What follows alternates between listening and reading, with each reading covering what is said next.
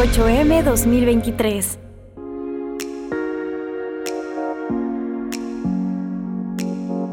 ¿Por qué el 8 de marzo es el Día Internacional de la Mujer? Contrario a la creencia común, los orígenes del Día Internacional de la Mujer están estrechamente vinculados con las luchas comunistas en el mundo. Sin embargo, este origen se ha ocultado o cambiado con el paso del tiempo. La primera conmemoración de este día se produjo el 19 de marzo de 1911 en Austria, Alemania, Dinamarca y Suecia. Pero en 1914, a propuesta de las alemanas, el Día Internacional de la Mujer se celebró por primera vez el 8 de marzo en Alemania, Suecia y Rusia. La decisión de convertir esta celebración en una festividad internacional corrió a cargo de Clara Zetkin, líder del movimiento alemán de mujeres socialistas.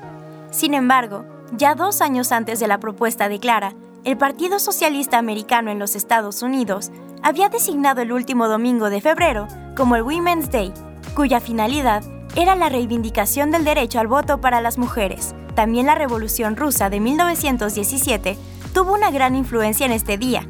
El 8 de marzo de aquel año, las mujeres rusas se amotinaron ante la falta de alimentos, dando inicio al proceso revolucionario que acabaría en octubre de ese año.